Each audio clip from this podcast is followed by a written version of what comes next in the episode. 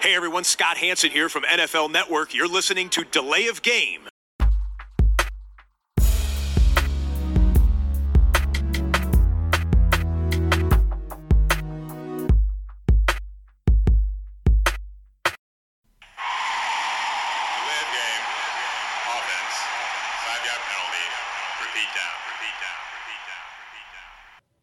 Ja, hallo, willkommen, herzlich willkommen, guten Abend, guten Morgen, guten Tag. Delay of Game, der Football-Podcast, meldet sich zurück. Off-Season, Ja, aber wir sind ja trotzdem da, Episode 211 mit dem Christian. Grüß dich, Tobi. Ja, Hi. Ja äh, Off-Season, ähm, ich sage das ja immer wieder, finde ich äh, genauso spannend, wenn auch nicht alle Phasen natürlich enorm spannend sind. Ähm, ich glaube, jetzt kommt nach dem Super Bowl ja so, ist ja so immer eine Zeit, ein bisschen Leerlauf. Ähm, da kann man, kann man noch mal einen Blick zurückwerfen. Das machen wir heute auch. Man kann auch mal ein bisschen in die Glaskugel schauen. Aber dann kommt ja erst irgendwann Free Agency und Draft. Ähm, und äh, ja, peu à peu werden wir uns aber auch dem annähern. Ähm, und äh, Themen über Football finden wir ja immer, oder? Ja. Ja, aber mir hat jetzt am Sonntag auch äh, Football ein bisschen gefehlt, muss man sagen. Das war so Ja. dieses, wo man gesagt hat, ach so, die Saison ist zu Ende, okay. Okay. Sonntagabend, warum kein Football? Äh, fehlt einem dann schon ein bisschen. Ähm, ja. Okay. Jetzt müssen wir wieder ein bisschen warten und ich freue mich aber auch auf die Offseason, die spannenden Sachen, äh, wenn jetzt, äh, wenn es losgeht, Franchise Tag, äh, Free Agency, Draft, da sind Teambuilding, was passiert bei den, bei den Teams. Und ähm, ja, das, das wird auch spannend. Auf jeden Fall. Da ist vielleicht jetzt nicht die allerspektakulärste Free Agent Liste, aber es gibt ja auch immer noch das Quarterback-Karussell und das wird uns, glaube ich, sowieso die nächsten Wochen noch begleiten. Ähm, war ja, ich weiß ja, hast du es eigentlich gesehen? Äh, du bist ja ein alter Instagram-User. Ähm, Aaron Rodgers mit seinen Fotos und äh, Gerüchte irgendwie jetzt heute er Morgen. Das letzte Foto, da ist ja eine Lücke, wo er steht. Ist das der Abschied? Jetzt war er schon wieder bei der Pat McAfee Show heute und hat gesagt, also heute rede ich hier nicht über irgendwie die Zukunft. Ähm, wie siehst du das? Du warst ja ein bisschen genervt von, vom Aaron jetzt auch zuletzt. Ja, ja, ja. Wenn er jetzt gesagt hätte, er hat sich mit einem Denver-Trikot gezeigt oder so, dann würde ich da was drum geben, aber alle anderen Sachen eher nicht. Ähm, wa- was ich nur so mitbekommen habe, die, die Packers versuchen, äh, es ihm vielleicht schwer zu machen, haben jetzt dann nochmal einen ähm, Favoriten von ihm auch als Quarterback-Coach äh, zurückgeholt. Da sollte er zumindest zufrieden mit sein. Es ist äh, die Diskussion darüber, dass man eine Menge umstrukturiert natürlich im Moment, um erstmal äh, die, die Cap-Regeln einzuhalten und dann auch möglichst viele Spieler ähm, zu halten, nochmal für, für einen Lauf äh, nächstes Jahr, für einen Angriff auf den Super Bowl. Aber ja, er muss ja die Entscheidung treffen. Also ich denke, die Packers werden, werden ihn zurücknehmen, werden ihn weiter beschäftigen wollen, mit Ja, ihm noch einen. Super Bowl gewinnen wollen, klar. Aber er muss sich jetzt irgendwie entscheiden und sagen, was er machen will. Ne? Ja. Ich habe heute auch noch was gelesen, um äh, kurz bei, bei dem Thema noch zu bleiben, bevor wir zur Bierfrage übergehen, dass wenn Rogers jetzt für Green Bay noch spielt und selbst wenn es nur ein Jahr ist, dann auch schon so ein bisschen im äh, Lager von Jordan Love die äh, Frage aufkommt, ob man nicht vielleicht einen Trade fordert, damit man dann irgendwo anders schon, schon spielen kann. Ne? Ähm, ich kann das auch kann es auch verstehen. Ich meine, Aaron Rodgers hat es jetzt im Nachhinein nicht, nicht schlecht getan. Vierfacher MVP, hat einen Super Bowl gewonnen und wird ein Hall of Famer. Ähm, aber nicht jeder Quarterback sollte vier Jahre hinter einem Starter wie damals Rodgers hinter Favre irgendwie schmoren. Äh, Gerade wenn man ein First-Round-Pick ist. Das ist dann schon, äh, ja, wie soll ich jetzt sagen, ist ja kein Beispiel, was Schule machen soll. Ne? Also, ähm, und auch da gäbe es dann ja wieder genug äh, Suitor, wo man sagen könnte, ach ja, mit Jordan Love, das können wir uns ja mal, können wir uns ja mal antun. Also äh, Carolina zum Beispiel, die brauchen dringend einen neuen Quarterback, finde ich. Ja, auf der anderen Seite ist er noch ein relativ unbeschriebenes Blatt in der Liga. Hat Ja. äh, im ersten Jahr hat man ja im Prinzip gar nichts gesehen, er war dritter Quarterback, auch wegen der ganzen äh, Covid-Situation. Äh, jetzt letztes Jahr in Kansas City nicht besonders gut ausgesehen, ein bisschen gegen Detroit gespielt, war okay. Ich will ihm jetzt nicht die, die zwei Picks so anlasten, die er da geworfen hat. Aber äh, auf der anderen Seite war es jetzt auch nicht, dass die ganze Liga sagt, oh, oh, Jordan Love, wir werfen jetzt hier mit First-Round-Picks äh, um uns. Ich denke, man könnte sicherlich ein Stück weit äh, was für ihn bekommen. Mm, Aber ich glaube nicht den Pick, den man eingesetzt hat. Also einen Nein. First Rounder würde ich nicht äh, für ihn ausgeben. Nein, dazu hätte er sich ja schon denke, zeigen müssen. ne? Ja, ich denke, nein, das eine oder andere Team würde vielleicht sagen, okay, wir geben einen Zweit- oder Drittrunden-Pick ab oder sowas, um uns den äh, jungen Quarterback mal anzugucken. Das könnte ich mir vorstellen. Ja, aber ich denke, ähm, es macht weder für ihn jetzt groß Sinn, noch, äh, noch für die Packers ihn abzugeben. Dafür, du hast ihn jetzt noch zwei Jahre unter Vertrag, guck ihn dir an und ähm, versuch ihn zu entwickeln. Ja. Ja, Okay, das war der, Bierfrage. der kurze. Ausflug in Richtung Green Bay. Jetzt kommen wir zum Bier. Christian, was hast du? Äh, Störtebecker habe ich heute. Mal wieder nach längerer Zeit äh, mal den Pilzgeschmack hier. Das Pilsener, sehr schön herb von der Küste. Tobi. Ja, ich gehe auch ähm, in den Norden und grüße erstmal ganz herzlich den Jens und sage vielen Dank. Der äh, hat äh, mir ein, ein Bier geschickt, ähm, das Olz, ein Naturtrübes äh, mit dem wunderbaren Label aus dem Norden eben. Äh, 5,2 Prozent. Und das Ganze kommt aus Oldenburg, die Olz Braumanufaktur am Stau in Oldenburg. Okay. Ja, ich muss erstmal aufmachen, ist noch verschlossen. Und dann, bevor es überschwappt, schnell ins Glas damit. Will ja sehen, wie es aussieht. Und nochmal vielen Dank an den Jens. Ähm, auch natürlich ein treuer Delay of Game-Hörer und ja, gemeinsamer Freund vom Christian und mir, Absolut. Haben eben mit noch dem, wir, geschrieben. mit dem wir lange kein Bier mehr äh, in Person trinken konnten, glaube ich. Deshalb, äh, also auf dich, Jens. Prost. Sieht gut aus. Und schmeckt mir auch. So. Gut, ähm, wir haben uns heute eine Headline quasi selber zusammengeschustert, Christian, weil Offseason haben wir uns ja so im Laufe der, der Jahre mit Delay of Game angewöhnt. Headline in der Offseason, das muss dann eigentlich schon ein Knaller sein. Ähm, über, äh, weiß ich nicht, den äh, Ausfall, weil dritter C gebrochen des vierten Quarterbacks ist dann irgendwie nicht mehr so der absolute Knaller. So, und deshalb wollen wir noch einmal im groben, äh, großen und ganzen auf die Saison zurückblicken. Und ich frage dich, wer oder was waren denn deine positiven Überraschungen? Und dann natürlich auch andersrum die Frage, wer oder was waren für dich die größten Enttäuschungen der Saison 2021? Feuer frei. Ja, fangen positiv an. Äh, Cincinnati natürlich, die Bengals in Super Bowl gekommen, auch wenn sie den jetzt am Ende äh, verloren haben. Ist natürlich eine wahnsinnig tolle Geschichte für die Fans äh, in Cincinnati, für alle, die es mit den, mit den Bengals äh, halten. Wir kennen ja auch äh, äh, Hörer, die Cincinnati-Fans sind und die ja lange auch ge gelitten haben. Und jetzt ich glaube, das hätte man sich ja vorher auch nicht träumen lassen. Man geht so in eine Saison rein, da hätte gedacht, Mensch, Playoffs vielleicht und vielleicht können wir in unserer Division doch vorne mitreden, wenn alles gut läuft und hoffentlich ist unser Quarterback nach der Verletzung wieder fit. Aber Super Bowl hat ja keiner gedacht, äh, eigentlich vor der Saison. Und von daher ist das ja ein Riesenerfolg äh, für Cincinnati erstmal und, und lässt ja auch dann positiv trotz der O-Line und trotz all der Befürchtungen, dass es vielleicht äh, nächstes Jahr doch nochmal wieder äh, viel schwerer wird, positiv in die Zukunft gucken. Und ja, also ein riesen äh, Erfolgsteam dieses Jahr Cincinnati. Mhm. Tobi, dein erster positiver Mein erster Kandidat. positiver Punkt, äh, da gehe ich mit den Patriots, muss ich sagen. Hm. Ähm, jetzt kann man immer argumentieren, ach, Bill Belichick, da muss man ja immer damit rechnen, dass er einen Winning Record Richtung Playoffs und so weiter.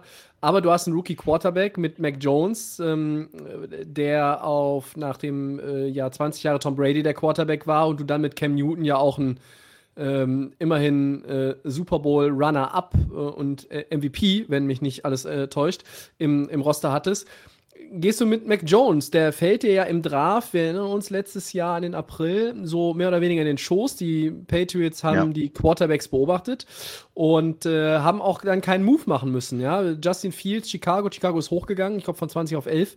Und dann war Mac Jones übrig und den haben sie genommen und das hat sich aus, ausbezahlt. Äh, Mac Jones war der beste der Rookie Quarterbacks in der abgelaufenen Saison äh, und er hatte auch ähm, auch wenn natürlich jetzt nicht von den 17 Spielen alle in, in seine Hände gelegt wurden, sondern es ging natürlich viel über Defense und in der Offense viel über den Lauf, hat er einfach eine gute Saison gespielt. Er, er war, ähm, wie sagt man immer so schön, wenn man aus dem College kommt, er war pro-ready.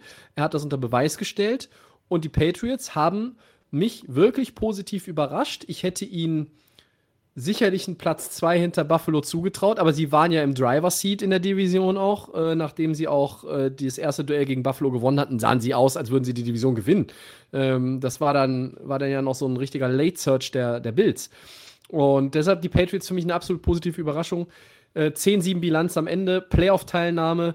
in dem Playoff-Spiel äh, ging wenig, ähm, aber da muss ich sagen, ich hatte New England da äh, schon eine Stufe schlechter erwartet und deshalb nehme ich die. Auf meinem Zettel steht natürlich auch Cincinnati, aber das hat der Christian ja schon genommen, ist ja auch naheliegend für mich, also die Patriots.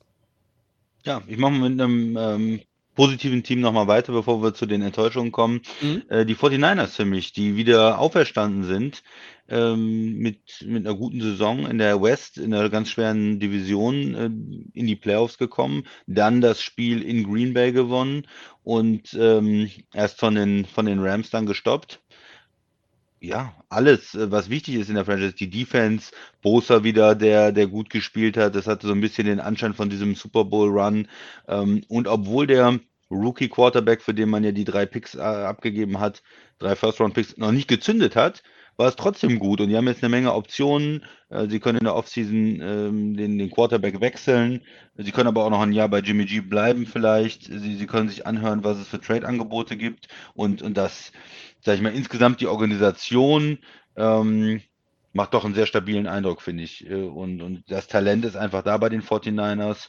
Und ich wäre als 49ers-Fan zufrieden mit der Saison. Auch wenn ich von dem noch nicht genau weiß, mit den Quarterbacks, äh, wer jetzt dann das Team ähm, führt und wie es mit der mit Trey Lance dann weitergeht. Aber ja. insgesamt ist es doch nach der äh, katastrophalen letzten Saison mit 5 Millionen Verletzungen äh, jetzt eine gute Saison für die 49ers gewesen. Bounceback, Comeback, Comeback Team of the Year, würde ich sagen. Ja, wenn es den Award geben würde, ich würde ihn auch den 49ers verleihen. Ich denke, dass man, ähm, dass man, wie du sagst, einfach auch sieht, was das für eine gute Franchise ist. Ähm, die haben einen guten GM mit äh, John Lynch. Die haben einen sehr, sehr guten Head Coach mit Kyle Shanahan. Sie haben in den letzten Jahren ja auch sehr, sehr gute Koordinator gehabt. Robert Saleh war ähm, hervorragender DC, ist jetzt ja äh, schon seit einem Jahr Head Coach bei den äh, Jets. Jetzt, Und ja. ähm, insgesamt natürlich das Talent schon bemerkenswert. Sie haben einen ganz, ganz schlechten Start oder eine ja, erste schlechte Saisonhälfte hingelegt, dann, dann wurde es viel, viel besser. Und da hat man dann schon auch gesehen, was in diesem Team steckt. Zum, es ist immer leicht zu sagen, zum ganz großen Wurf fehlt ein besserer Quarterback. Wir, das ist ja immer so ein Streitpunkt. Garoppolo, der gewinnt viele Spiele. Ähm, er hat einfach einen guten Rekord und das ist auch etwas, was viele Experten in den USA schätzen an, an Quarterbacks. Äh, und da kann man immer Argumente für finden. Äh, andererseits hört man auch von 49ers-Fans oder halt auch wiederum von anderen Experten in den USA, ja, aber dann hat er halt immer mal wieder das, das, diesen Moment drin, der auch mal ein Spiel kostet. Ne? Und ähm, ich möchte damit aber eigentlich nur sagen, man muss nicht immer alles nur an Jimmy Garoppolo festhalten, wenn man jetzt fra die Frage stellt, was fehlt den 49ers noch? Also, ähm, ich glaube, was, was ihnen zum Beispiel einfach fehlt, ist mal konstant mit mehr oder weniger allen Startern zu spielen. Sie hatten ja auch dieses Jahr wieder Verletzungen. Und äh, ein eingespieltes Team ähm, ist halt immer im Vorteil. Das ist ja in jeder Sportart so. Das ist ja auch keine, keine Binsenweisheit. Also die, letztlich, äh, ich glaube, dass die 49ers ähm, da auf der Liste beim Christian auch völlig zurecht stehen. Ich wiederum habe mir allerdings jetzt noch einen Spieler rausgepickt, wo ich sage, äh, von dem war ich sehr überrascht der hatte schon eine gute Rookie-Season, aber was er im zweiten Jahr als Running Back hingelegt hat, das war dann schon, äh, ja, äh, superb. Jonathan Taylor, der Running Back der Colts, 1811 Rushing Yards, 18 Rushing Touchdowns, den Rushing Title geholt. Und er hat sich im zweiten Karrierejahr zu einem Top-Running Back in der NFL entwickelt. Er war in diesem Jahr der Top-Running Back. Natürlich, wenn Derrick Henry alle Spiele macht, ähm, glaube ich, wird das vielleicht ein Zweikampf, den Derrick Henry für sich entscheidet, jetzt Richtung Rushing Title. Äh, aber Jonathan Taylor war die tragende Figur in der Offense der Colts. Ja, äh, Carson Wentz wurde es nicht, ähm, was den Christian äh, auch gerade wieder zu einem, zu einem Lächeln. Schmunzeln, ja, zu einem Schmunzeln, ja. kann man ruhig sagen. Aber Jonathan Taylor, Christian, äh, kann man schon sagen, äh, der hat begeistert. Ja, ne? ja absolut. Ähm, super Running Back. Zu Recht auf der Seite der, der Gewinner der Saison. Ja. Ähm, willst du ja. mit den Verlierern anfangen oder soll ich vorlegen? Wie hättest du es gerne? Oh, das ist, das darfst du dir aussuchen. Das ist, äh, such dir was aus Dienstag heute. Ja, Alles ist möglich Dienstag, oder wie Dann hau das? ich mal als erstes mal äh, Jacksonville raus. Äh, Ah, muss, okay. man, Mhm. muss man ganz klar sagen, ähm, das war ja nichts. Man äh, hat einen Coach eingestellt, den man zur Mitte der Saison wieder entlassen hat, nach, ähm, ja, nach Skandalen. Ähm, da, das, die ganze, die ganze Organisation funktioniert halt nicht.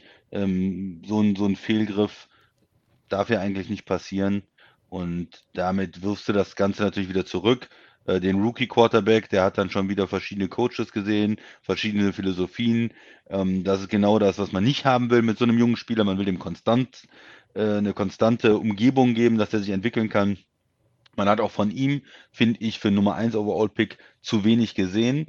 Ähm, du hast eben gesagt, Mac Jones, der ist der, was, fünfte Quarterback, der gezogen worden ist, der war eigentlich der beste äh, Rookie. Und ähm, hm, wo ist der Nummer 1 Overall-Pick? Der n- zu wenig, ich meine, dass der Fehler macht und so, okay, aber für mich auch zu wenig Highlight-Plays, dass man sieht, boah, Mhm. da ist aber das Talent oder da gewinnt er mal ein Spiel und da ähm, oder hat mal diese, diese, diese herausragenden Spiele mit 300 Yards und drei Touchdowns. Danach ist es wieder schlechter, aber dass man zumindest sieht, das ist er und das habe ich zu wenig gesehen. Jetzt ganz am Ende der Saison, letztes Spiel war gut. Aber das ist insgesamt in der Saison zu wenig. Also zu wenig vom Nummer 1 Overall-Pick. Die Organisation weiterhin äh, desaströs. Äh, Coach gefeuert. Ähm, ja, deswegen für mich äh, Jacksonville eine Enttäuschung. Ja, ähm, ich knüpfe mal daran an, nach der 1 kommt die 2. Ähm, Zach Wilson ähm, ist für mich auch Hm. eine Riesenenttäuschung der Saison. Der Quarterback der Jets, Num Nummer 2 Overall-Pick. Äh, 13 Starts hatte er, er hat 9 Touchdowns und 11 Interceptions äh, zusammengebrezelt und hat ein Quarterback-Rating von 69,7. Ähm, ja, ähm, das ist kein gutes Quarterback-Rating. Ähm, Jetzt kommt, Mal noch zum Ja. Vergleich, was Aaron Rodgers hatte als Nummer 1, äh, 111.9. Also, ne, da sieht man, äh, das sind nicht, ist nicht eine Welt dazwischen, sondern zwei. Ich kann immer natürlich verstehen, Leute, die sagen, ah, er hat auch wenig Talent um sich rum bei den Jets. Absolut richtig. Aber ähm, er wirkte auch, ähm, also zusätzlich zu dem mangelnden Talent, wirkte auch teilweise das Coaching nicht ri- richtig gut. Also man hat auch seine, seine Vorzüge auf dem Spielfeld nicht herausgestellt, man hat sie nicht herausgekitzelt, man hat das nicht auf ihn zugeschnitten. Ähm, aber ich finde, ähm, er war konstant am struggeln, er war teilweise, teilweise auch ein bisschen lost aus auf dem Feld, ja. Klar, er braucht mehr Talent um sich rum, aber die Rookie-Season war für mich eine absolut verlorene für Zach Wilson. Ja. Ich habe bei den Jets, ich habe auch überlegt, ob ich die Jets nehme. Ich habe sie nicht genommen, weil ich habe ein bisschen besseres Gefühl bei den Jets insgesamt. Äh, bei den? Giants oder insgesamt? Oder? Als bei den Giants, ja, auch das, ja, aber auch insgesamt, jetzt, warum sie nicht bei mir auf der Liste sind, ja. äh, sozusagen. Ähm, ich bin vom Coach überzeugt Hm? und ähm, so, ich hatte das Gefühl, dass da, das ist immer so ein blödes Wort, Kultur, die herrscht Mhm, da halt ja, irgendwo so ja, ein ja. bisschen. Er bringt die, glaube ich, rein und obwohl in der Offense sehr viel Talent fehlt und auch, auch die Defense schlecht ist eigentlich, ähm, habe ich da irgendwie ein besseres Gefühl für die Zukunft. Also die Saison war nicht gut, hast du recht, aber ich habe zumindest das Gefühl, die nächste könnte besser werden. Und das ist bei einigen Teams nicht unbedingt so. Meine, mein nächstes Team, wo ich enttäuscht war, äh, sind die Cardinals, muss Oh, ich mal okay. sagen. Ja. Und zwar, ja, die sind nicht so schlecht gewesen wie jetzt die Jets oder ähm, Mhm. die Jaguars, aber das kann doch nicht, äh, kann doch nicht alles sein. Also der Coach, ich bin weiterhin nicht davon überzeugt, dass der irgendwie gut ist. Der ist, fängt immer gut an in der Saison und dann geben die ihm die, die Plays aus. Wir haben äh, darüber gesprochen. Es gibt ja im, im College schon und jetzt auch immer wieder bei den Cardinals Roter Saisons, Faden, die gut, gut anfangen und dann total einbrechen. Und das hat er gut einmal, zweimal, dreimal, aber fünfmal, siebenmal, dann ist es ja irgendwann kein Zufall mehr. Was ist da los? Ähm, Bin ich absolut bei dir. Kingsbury Ja, äh, muss ich Kingsbury. mittlerweile auch in die äh, Kategorie Coaching Bratwurst einordnen. ja, das ist tolles Haus hat er damals im, im Draft, wo er da ge, äh, alles stylisch und so, aber tut mir leid, Leistung äh, fehlt mir da. Und, und dieses Jahr sind ja auch All-In ist vielleicht nicht, nicht so wie die Rams, aber Nein. schon äh, haben ja äh, Spieler geholt, haben gesagt, Mhm. okay, Hopkins, ähm, Green, äh, Watt, wir versuchen ja möglichst jetzt noch was, solange Murray äh, den, den äh, Rookie-Contract hat, da irgendwie was zu machen Richtung Playoffs. Und dann ist doch die Saison eine Enttäuschung. Und auch vom Quarterback. Er ist in der ersten Saisonhälfte, äh, spricht man über ihn manchmal, oh, MVP und Highlights und alles. Aber so die ganze Saison durch, eine richtig, richtig gute Saison von vorne bis hinten, äh, sieht man auch nicht. Weil man immer das Gefühl hat, auch ab Woche 10 spätestens ist er angeschlagen, hat er eine Verletzung gehabt und, und ja, ist das dann die Spielweise, wie man immer so schön sagt? Ist es dann dieses äh, Klischee vielleicht auch, man braucht einen Quarterback, der eine gewisse Statur hat, auch um diese ganzen Hits auszuhalten? Weiß ich nicht.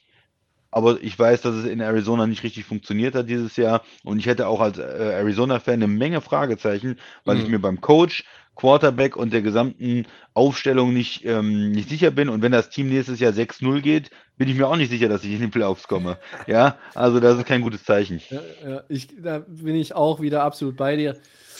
Ähm, die, die wirkten ja dann auch mit diesem guten Start und Platz 1 in der NFC West, wirkten sie eigentlich wie ein sicheres Playoff-Team. Ähm, ich meine, sie waren am Ende auch ein Playoff-Team, aber sie haben die Division auch an die Rams abgegeben, die trotz einer recht schwierigen Phase da über einige Wochen dann am Ende diesen Boden wieder gut machen konnten. Und das spricht dann auch nicht für Arizona, weil ähm, äh, man hat so viel liegen lassen und man hat vielleicht auch in, in diesem ganzen äh, Memory der Veteranen, so möchte ich es mal formulieren, dann auch die falschen Karten umgedreht. Also äh, AJ Green hatte nicht mehr so viel im Tank, wie sie gehofft haben. Ähm, und da war ich schon fast von überzeugt. Bei äh, Watt war es ja auch wieder so, dass es eine Verletzung war. Er kam zum Playoff-Spiel zurück, hatte er da mächtig Impact? Naja, eher nicht. Ja. Äh, also da muss man dann natürlich auch mal sich generell die Frage gefallen lassen dürfen, ob man vielleicht, wenn man nochmal ähnliche Moves veranstaltet und durchzieht, dass man da eher zweimal hinguckt. Weil es wirkte dann, es wirkte schon vor der Saison auf mich so, dass Arizona sagt, ah, der ist zu haben, greifen wir zu.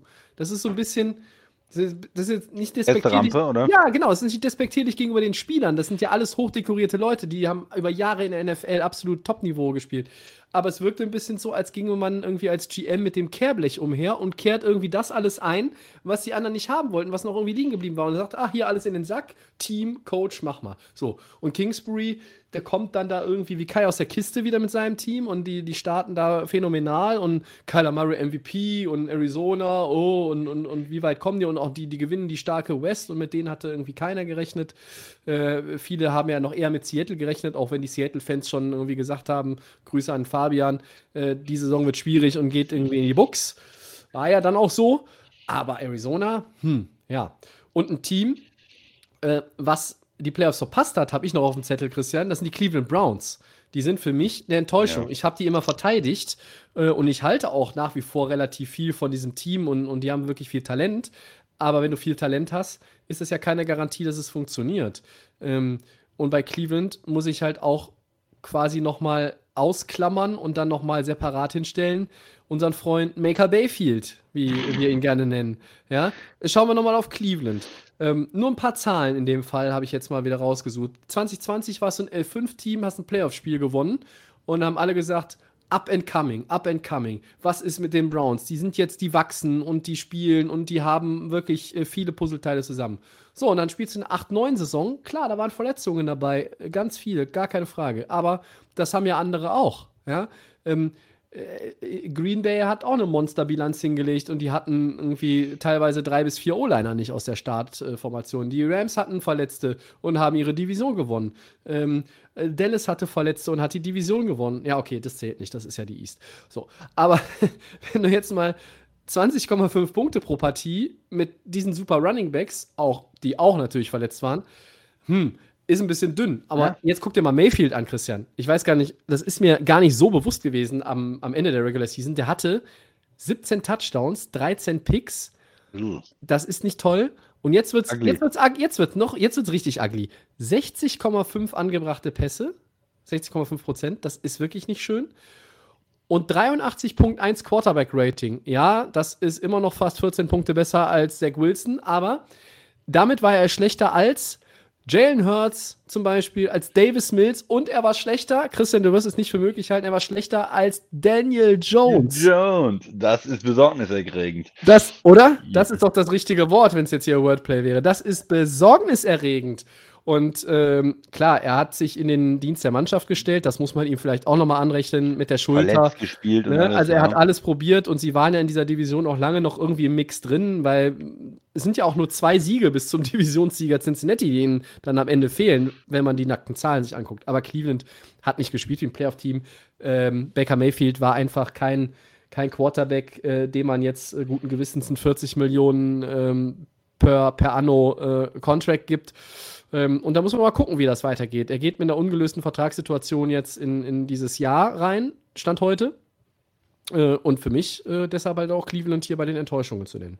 Ja, vor allen Dingen, wenn man es noch spezifischer machen will, vielleicht die Cleveland äh, Pass Offense war einfach mega enttäuschend. Äh, Beckham dann äh, abgegeben an die Rams. Ja, Landry und an Beckham, an Beckham lag es wohl nicht, ne? weil er hat ah, in, in LA wohl funktioniert, würde ich sagen. Ein bisschen ne? besser und hat den Super Bowl jetzt gewonnen. Und dann äh, Landry in Schatten seiner selbst und dann ist da nicht mehr viel. Und ja. ja. der Quarterback nicht gut, kann auch dann schlechtere Spieler nicht besser machen. Äh, das Talent weg.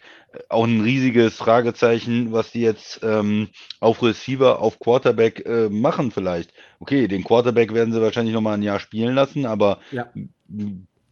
holt man nicht jetzt zwei Receiver im Draft oder in Free Agent äh, Receiver, weil wenn man ähm, einen unterdurchschnittlichen Quarterback hat oder einen durchschnittlichen Quarterback vielleicht maximal und dann keine Receiver für den, dann wird es auch mit der Passing Offense nicht besser in Cleveland.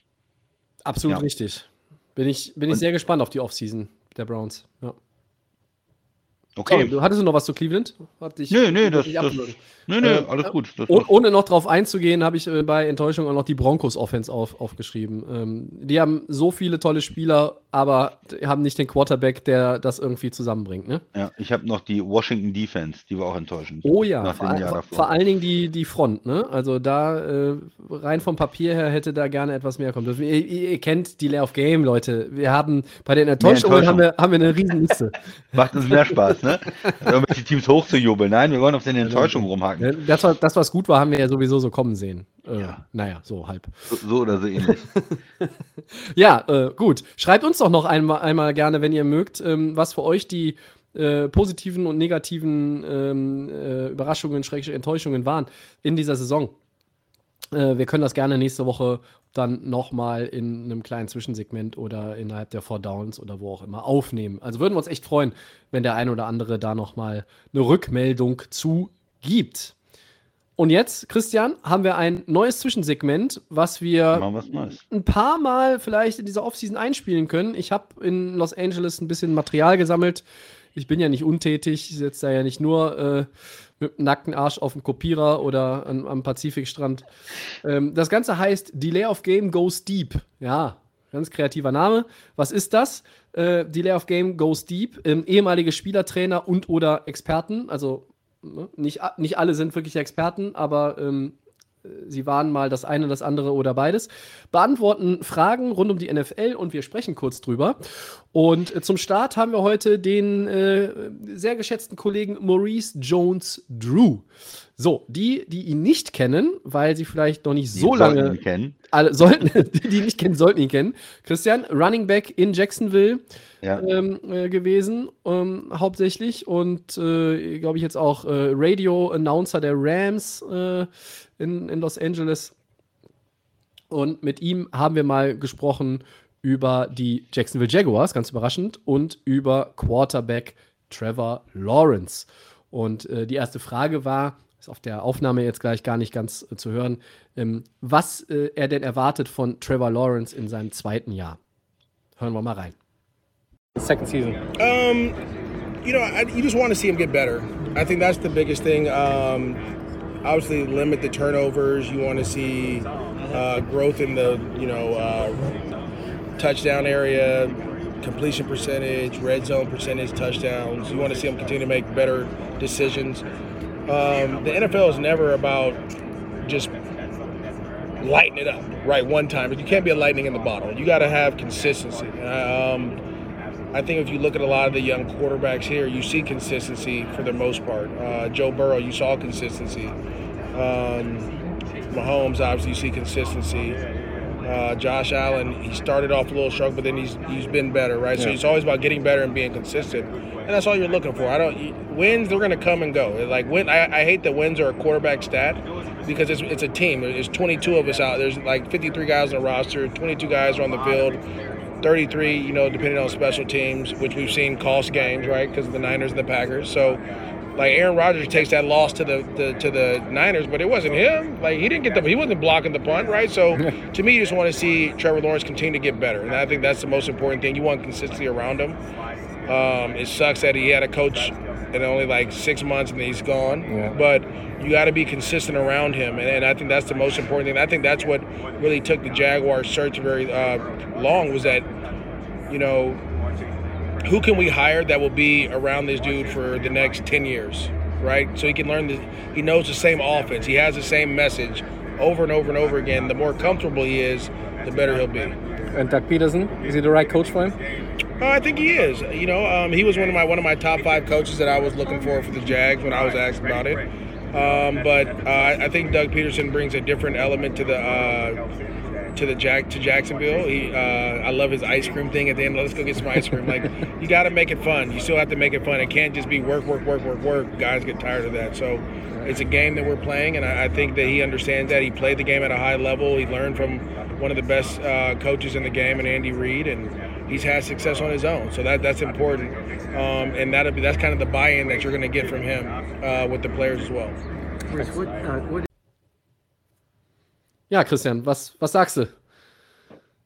Ja, spannend. Also am Anfang jetzt erstmal das, das Thema Trevor Lawrence, äh, diese Konstant, äh, Konstanz, die er, die er haben möchte und diese, diese Verbesserung in verschiedenen Punkten. Das ist ja eigentlich nicht so dieses, er muss die eine Sache machen, sondern er muss sich in verschiedensten äh, Dingen langsam hocharbeiten. Ne? Er muss dann äh, weniger Interception, dafür mehr Touchdowns und alles ein Stück weit verbessern, das, das Verhältnis verschieben und äh, bessere Entscheidungen treffen, äh, gerade in der Red Zone. Das ist ja immer das für die Quarterbacks, was angesprochen wird. Ne? Wenn du, wenn du da einen Pick wirfst und so eine Chance wegwirfst oder dann nur ein Field Goal anstatt einen Touchdown, das macht dann diese, den Unterschied. Das sind alles kleine Unterschiede zwischen okay und gut und dann nochmal zwischen gut und sehr gut und, und, und dann zwischen top. Und da muss man sich äh, langsam reinarbeiten. Mhm. Ja, und das möchte er sehen. Macht aus meiner Sicht äh, absolut Sinn, dass er ja natürlich Verbesserungen sehen will, Fortschritt sehen. Vor allem auch, dass diese jungen Quarterbacks an, an sich arbeiten und sagen, okay, äh, das, was dieses Jahr nicht gut gelaufen ist, das versuche ich nächstes Jahr zu verbessern und ich ähm, sage nicht, okay, das bin ich irgendwie zufrieden, sondern wirklich an diesen Sachen auch arbeiten und sich langsam verbessern. Wie wir das, ähm, bestes Beispiel ja immer ähm, bei Allen gesehen haben, ne, der sich extrem äh, verbessert hat, auch über die Jahre. Ja. Ja, den hat er auch angesprochen. Ähm, was ich ganz interessant fand, war genau das, was du äh, auch vorhin schon gesagt hast in Bezug auf Jacksonville bei den Enttäuschungen. Äh, ein Umfeld schaffen, was konstant ist, damit man immer halt irgendwie in diesem gleichen Schema und Rhythmus bleibt und nicht immer sich auf neue Sachen einstellen muss. Wenn man neu in die Liga kommt, auch als Nummer 1 Overall-Pick, das ist nicht förderlich. Ähm, es sei denn, äh, du, du schwebst über den Dingen, aber das kannst du ja jetzt ja auch nicht von jedem Nummer 1 Overall-Pick, der Quarterback ist und äh, ja, einfach irgendwie immer schon so ein, so ein Born Winner war. Ne? Also, das kannst du nicht von allen erwarten. Und Trevor Lawrence hat, ja, das ist so ein bisschen plakativ vielleicht oder platt. Aber er hat halt auch gelernt, er ist halt irgendwie jetzt auch erwachsen geworden. Ne? Also er war irgendwie so ein, so ein, so ein Football-Kid, der immer gewonnen hat. Er hat in der Highschool immer gewonnen, er hat im College immer gewonnen. Kommst dann in die Liga und natürlich weiß er am Drafttag, ah, es geht nach Jacksonville. Ähm, wir gehen wohl nicht undefeated durch die Saison. Ich werde wohl auch mal verlieren. Ähm, aber er sah halt auch einfach schlecht aus. Und ich war ja schon ähm, äh, bereit, jetzt vor einigen Wochen ihn unter den Bus zu werfen, Ein sportlich. bisschen früh, ein bisschen früh vielleicht. Ja, Ja, ja, ich äh, lasse mich da gerne des Besseren belehren. Maurice Jones-Drew, wie wir hören, hat noch Hoffnung. Und äh, er glaubt auch, dass Doug Peterson für ihn der richtige Coach ist. Ja, das war ganz interessant. Ähm, ja, Doug Peterson ist, ähm, ist ja schwierig. Ich habe ihn ja damals äh, in Philly auch, äh, da habe ich ihn unter den Bus geworfen, habe gesagt, das ist kein guter Coach, und hat er den Super Bowl gewonnen. Von daher erlaube ich mir da nichts mehr. Dann war ich von ihm überzeugt, dann ist er rausgeflogen in Philly. Also vielleicht ist nicht so nicht so einfach mit der Vorhersage, ähm, was er gesagt hat. Und das ist natürlich von jetzt sehen, dass er ein Coach ist, der auch den Spaß reinbringt, der äh, die Spieler bei Laune halten kann, weil das immer noch ein Sport ist, auch irgendwo und nicht äh, zu ernst und zu drillmäßig ist. Ähm, ja, er hat natürlich das Gute, er kommt äh, aus der äh, Schule von ähm, Andy Reid dann und, und der das ist natürlich auch ein super Coach, das wissen wir. Und ja, mal schauen. Also ich hatte ja Mhm. immer das Gefühl äh, zuletzt, dass vielleicht Frank Reich da ein bisschen äh, der, der das Genie hinter dem Super Bowl-Sieg war und Doug Peterson nicht? Oder ist er eher der Manager? Manchmal müssen sich aber auch diese Trainer finden und, und auch die richtigen Koordinatoren dann finden. Vielleicht ist er der gute generelle äh, Coach, aber der, der vielleicht dann auch bestimmte ähm, Arbeiter um sich rum braucht für verschiedene Bereiche. Und man muss sich ja auch immer daran erinnern, dass äh, selbst ein Bill Belichick nicht äh, von Anfang an sofort erfolgreich war in der Liga. Der hat auch ein bisschen gebraucht, Ja. äh, um, um seine, ähm, ja, was zu lernen und, und, ne? und dann hin in seine Rolle reinzuwachsen. Also von da bin ich gespannt, äh, wie er jetzt in, äh, in Jacksonville unterwegs ist. Ja, hoffentlich zumindest konstant, dass er da mal jetzt die nächsten Jahre Trainer ist und dass man da nicht irgendwelche Wechsel wieder macht. Richtig. Ja, ich bin bei, bei Peterson auch irgendwie so hin und her gerissen. Ne? Alter Rheinfire-Quarterback. Hat ja mal für Rheinfire in NFL Europe den Quarterback gegeben. Äh, lang, lang ist es her. Ähm, Das hilft aber jetzt nicht, oder? Das hilft jetzt nicht, nee, nee, das, das fiel mir gerade noch ein bei Peterson. Ähm, und ich, ich bin wirklich, äh, ja, ich bin vorsichtig optimistisch, aber auch gleichzeitig skeptisch, wie das in Jacksonville jetzt weitergeht, weil äh, GM Trent Balky hat jetzt auch nicht mehr so wahnsinnig viele ähm, äh, Patronen, die er verballern darf, ohne dass er mal irgendwie einen Treffer landet. Ne? Und, und Peterson muss funktionieren. Ich glaube, dass er ein Coach ist, um die Franchise zu stabilisieren. Ähm, er ist jetzt nicht trotz diesem, trotz dieser, diesem Andy Reid Coaching Tree, den er von dem er kommt, ist er jetzt aber nicht der Innovative, glaube ich, der ähm, da das Rad neu erfindet und, und da jetzt irgendwie alles auf, auf links dreht und Jacksonville in zwei Jahren im Championship Game wieder hat, wo sie mal vor gar nicht allzu langer Zeit waren mit unserem Freund Blakey Bortles Ja. äh, und ähm, Jalen Ramsey und AJ Boye und Leonard Playoff Lenny Fournette und wie sie alle hießen. Naja, äh, schauen wir mal. Aber ähm, da haben wir jetzt mal eine Einschätzung gehört zu den Jacksonville Jaguars von Maurice Jones-Drew. Vielen Und Dank. wenn ihr ihn nicht kennt, dann guckt euch ein paar Highlights an. Äh, Ja. richtig geile, lange Läufe dabei, Big Play, Running Back damals gewesen äh, in Jacksonville auch. Ja, war nicht Ja, da. am Anfang er nicht, war, äh, mich mit Byron Leftwich noch als Quarterback, oder? Äh, ich, ich denke jetzt immer, äh, vor allen Dingen an Taylor als anderen äh, Running Back noch. Stimmt, Aber Fred, Fred Taylor, ja, ja. war Ich damals auch noch Byron Leftwich hat mit ihm äh, zusammengespielt, der äh, äh, Coordinator der Buccaneers ja jetzt auch ist. Ja, also, das äh, war quasi die erste Episode mit ähm, DLF Game Goes Deep und äh, mehr äh, haben wir dann in den kommenden Wochen noch für euch an dieser Stelle. Und nun, Christian, gehen wir in unser Segment 4 von Delay of Game, Episode 211. Und ähm, ja, Rückblick hatten wir ja schon mal grob oben, aber wir wollen auch spezifisch auf die einzelnen Teams zurückschauen. Allerdings jetzt nicht in den nächsten Wochen immer in epischem Ausmaß, sondern ein bisschen anders als im letzten Jahr. Cover 4 heißt das Ganze. Warum? Weil wir immer vier Teams abdecken. Äh, Und wir starten heute mit NFC South und wollen äh, so einen kleinen allgemeinen Rückblick einfach auf die jeweiligen Teams immer liefern, was war gut, was war schlecht. Und dazu wollen wir auch mal ein bisschen wieder ähm, unser, wie soll ich sagen, unser Hirn in Gang bringen und ein bisschen gucken, was könnte man denn tun? Ein Deal, ist es ein Trade, ist es ein Signing der Free Agency, der passieren sollte, um Dinge zu verbessern. Das darf auch unrealistisch sein. Es kann aber auch ganz, äh, ganz einfach und offensichtlich äh, realistisch äh, sein und äh, in den Cap Space passen. Mm. Und der Christian hat jetzt die äh, wunderbare Ehre zu beginnen, mit äh, welchem Team auch immer, ob es jetzt irgendwie vom Record her oben nach unten und nach oben ist oder alphabetisch oder ganz wie er lustig ist. Ich hau mal raus und fange mit den Buccaneers an. Und ich würde sagen, die Saison war ja gar nicht schlecht. Ich finde die Ja. Saison nicht schlecht, weil du kannst nicht erwarten, dass du jetzt in Serie äh, jedes Jahr den Super Bowl gewinnst. Ähm, man, man zerrt ja immer noch davon, man hat im ersten Jahr direkt mit Tom Brady den Super Bowl gewonnen, das ist alles am Ende der Saison, waren dann alle fit und man hat diesen Run gehabt, ähm, auch wenn die reguläre Saison ja nicht perfekt war. Ne? Wir erinnern uns, die haben nicht ihre Division gewonnen das Jahr davor, ähm, als sie den Super Bowl-Sieg hatten.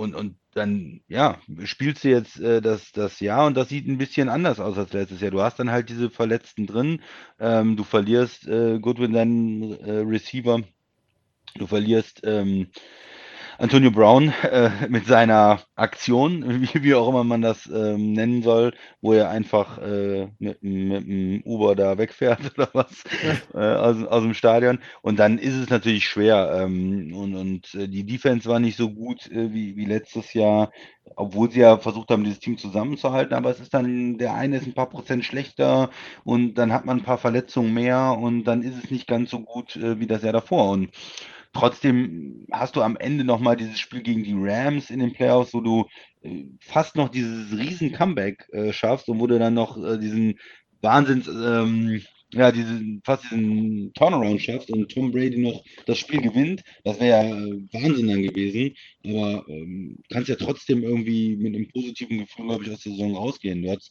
das Jahr davor den Super Bowl gewonnen, du bist wieder in die Playoffs gekommen, du hast nicht einen kompletten ähm, Zusammenbruch erlebt. Ähm, du hast in den Playoffs ein Spiel gewonnen und bist dann gegen den Super Bowl Champion knapp rausgegangen nach einem, nach einem riesen Comeback. Da kannst du doch eigentlich nur zufrieden sein. Was jetzt das Problem ist für die Franchise ist, äh, Tom Brady spielt nicht mehr da und du musst jetzt eigentlich, äh, was ja auch immer klar war, wenn du so einen ähm, alten Quarterback holst, dann ist das für eine Zeit von eins, zwei, maximal drei Jahre. Mehr, größer war das Fenster ja nicht. Und du musst jetzt halt gucken, äh, wer ist dein nächster Quarterback. Und ich denke, es wird einen großen Umbruch geben in Tampa, weil auch das Team, das war ja so zusammengehalten für das eine Jahr nochmal. Äh, Charaktere, die jetzt gehen, wie Antonio Brown, der bestimmt nicht mehr zurückkommt, äh, mhm. Spieler, die nur an Brady auch gebunden waren, wie Gronk. Ähm, Goodwin hat auf dem Franchise-Tag gespielt. Äh, also da wird eine Menge, äh, Menge passieren und da wird man vielleicht auch einen, einen Preis zahlen müssen jetzt äh, für diese zwei Jahre und für diesen Super Bowl-Sieg. Aber den, den zahlt man auch gerne als Tampa Bay-Fan, ganz ehrlich. Man hat, hat, hat zu Hause den Super Bowl gewonnen und hat danach noch eine Playoff-Saison hinge hingelegt. Ja. Äh, da ist mir doch egal, was da jetzt kommt. Und, und wenn die Saison richtig, richtig schlecht wird, dann kriegt man halt im nächsten Jahr, wenn wieder mehr gute Quarterbacks auch verfügbar sind, vielleicht einen Top-Pick äh, für, einen, für einen Quarterback. Also ich würde sagen, ähm, Du bist, du, es, es, es, kann ja nichts passieren. Du hast ja den Super Bowl schon gewonnen und du guckst jetzt einfach, was passiert und machst den Umbruch und gibst auch eine Menge Spieler ab und holst dir vielleicht auch ein paar Picks dafür und ähm, musst jetzt einfach mit dem Umbruch leben. Wird sicherlich eine schwierige Saison in Tampa, aber das ist kein Problem. Das ist so meine Einschätzung für Tampa. Ich hoffe, die äh, Tampa Bay Fans äh, teilen das auch, aber wenn man Super Bowl gewonnen hat, ja, kann man sich ja nicht beschweren, oder? Mit Tom Brady. Nein, und du hast jetzt ja wirklich auch eine, eine gute Saison wieder hingelegt. Du hast in dem Playoff-Spiel das riesen Comeback. Ähm, dir fehlt nicht viel und du stehst wieder im Championship-Game. Ähm, Brady hat nochmal auf einem wirklich sehr, sehr, sehr, sehr guten Niveau gespielt, auch wenn er ein paar Interceptions hatte, aber irgendwie Passing Yards und Touchdowns und ja. er war irgendwie in vielen Kategorien wieder vorne und das ist ja, das ist ja auch einfach, muss man einfach Respekt vorhaben. Ähm, und du hast alles gesagt, die Saison ähm, war gut. Man hatte natürlich Tampa immer auf dem Zettel, wenn du, wenn du alle Starter aus dem Super Bowl-Jahr zurückbringst und du hast Tom Brady als Quarterback, ja, dann bist du immer ein Mitfavorit oder Favorit. Und in der NFC haben wir ja eigentlich auch immer gesagt, ähm, Buccaneers und Packers, die sind so ganz oben anzusiedeln und dann kommt der Rest. Ähm, vielleicht sind die Rams die dritte Rams. Kraft. Ne, aber die sahen halt auch nicht äh, die ganze Saison über so stabil aus wie die Buccaneers und die Packers. Ähm, und im, im Endeffekt hat Tampa Bay mit der, mit der äh, 2020er Saison, also quasi mit dem Super Bowl, der 21 ähm, stattgefunden hat, ja ähm, genau das erreicht, was sie erreichen wollten. Ähm, und sie haben das Ganze nochmal bestätigt, auch bestätigt, ja, klar, sie haben es nicht wiederholt, den Triumph und den Titel, aber sie haben es bestätigt, indem sie einfach ähm, wieder, wieder einfach Top-Football gespielt haben. Und äh, sie haben da auch einige Verletzungen gehabt, haben äh, dem trotzdem äh, auch en entgegenwirken können. Und von daher alles, alles gut, war eine, war eine gute Saison. Ähm, wie groß der Umbruch ist, muss man mal schauen. Äh, äh als Deal to happen äh, hätte ich mir mal so überlegt, ähm, stärk doch nochmal die Position des Cornerbacks. Investier doch mal Geld, wenn du ein bisschen Geld freimachen kannst. und hol dir JC Jones aus New England äh, als Cornerback. Der würde in die Tampa Bay Defense meiner. JC Jackson. JC Jackson heißt ja. er, ja, genau. Nicht ja. Jones, hm. Jackson. Ja, Zeile verrutscht hier. Ähm, ähm, ja. Oder Typischer amerikanischer Name, Jones oder Jackson. Hat ja mir vielleicht auch falsch aufgeschrieben. Guck mal an. Äh, auf jeden Fall äh, würde ich sagen, äh, wenn man, äh, wenn man sich ähm, äh, den Corner dann noch irgendwie holen könnte, würde das der Defense sicherlich auch gut zu Gesicht stehen. Und dein First Rounder ist ja recht spät. Mm, und vielleicht kann man den für einen Wide Receiver nutzen, denn Antonio Brown ist weg und Chris Godwin ist Free Agent. Und je nachdem, Tampa Bay hat jetzt auch nicht äh, unfassbar viel Salary Cap. Je nachdem, was halt so passiert und wie, wie viele andere Starter du zurückbringst, wird halt Godwin den Markt testen und dann auch irgendwo anders unterschreiben, weil er dann noch ein paar Millionchen mehr bekommt. Ne? Es gibt genügend Teams, die einen Wide Receiver von seinem Format gebrauchen können. Äh, und dann äh, könntest du halt, äh, ja, weiß ich nicht, den, mit, mit bisschen, bisschen anderem Cap Space, den du generierst, Jackson holen und vielleicht den First Runner für einen für Wide Receiver nutzen. So, das wäre so mein, wäre so mein äh, Hirngespinst für die Buccaneers und äh, welche Moves man so machen könnte. Also, sollen ja nicht die einzigen sein, aber nur mal Exemplare stehen. Ja, mit, mit Moves. Ich würde, mich würde halt vor allen Dingen interessieren, ist dieser Kyle äh, Trask da der Zweitrunden-Pick, kann man mit dem was anfangen? Und ich würde ihn einfach starten lassen nächstes Jahr. Mhm. Und ähm, ja, jetzt dieses Jahr, ich glaube, die Quarterback-Klasse ist nicht so tief. Ich glaube nicht, dass sie da unbedingt was machen sollten. Vielleicht einfach ein Backup dazu holen ähm, und dann den, den einfach mal eine Möglichkeit geben. Hinter einer ganz guten O-Line, die, die wird ja weiterhin ähm, wenn, wenn alle fit sind. Wir haben auch gesehen, wenn da Leute ausfallen, dann wird es hässlich. Also als äh, Wurster nicht gespielt hat, der Right Tackle, da wurde es schnell ähm, dunkel, aber ja. äh, wenn, wenn, wenn die O-Line fit ist, ja, ein Wide Receiver, warum nicht? Und vielleicht kann man, ähm, kann man auch ja, jemanden loseisen irgendwo, ähm, der, der Free Agent wird und schon ein bisschen Erfahrung hat. Ja, warum nicht? Aber für mich äh, vor allen Dingen äh, gibt diesem Quarterbacks Zweitrunden-Pick, ähm, jetzt ist Brady weg. Ich würde ihm die Chance geben, ähm, da die, die das Team mal zu führen, ja, mhm. um einfach zu wissen, was da los ist. Und dann kann man, wenn der, wenn man jetzt gesehen hat, oh, das ist es nicht, dann kann man äh, darauf das Jahr sagen, wir, wir bringen äh, Competition rein, wir bringen einen anderen Rookie rein, einen First Rounder oder einen Second Rounder. Und diese Quarterback-Entwicklung finde ich da ähm, als erstes wichtig, weil wenn du Tom Brady nicht mehr hast, wenn du keinen Quarterback hast, dann musst du gucken, dass du wieder einen bekommst. Vielleicht gibt es ja noch ein Comeback in Tampa von Jameis Winston. Ja, das ist mal spekuliert worden. Ähm, das bringt uns nämlich jetzt auch gleich quasi ganz elegant zu den Saints rüber, ne? Ja, ja.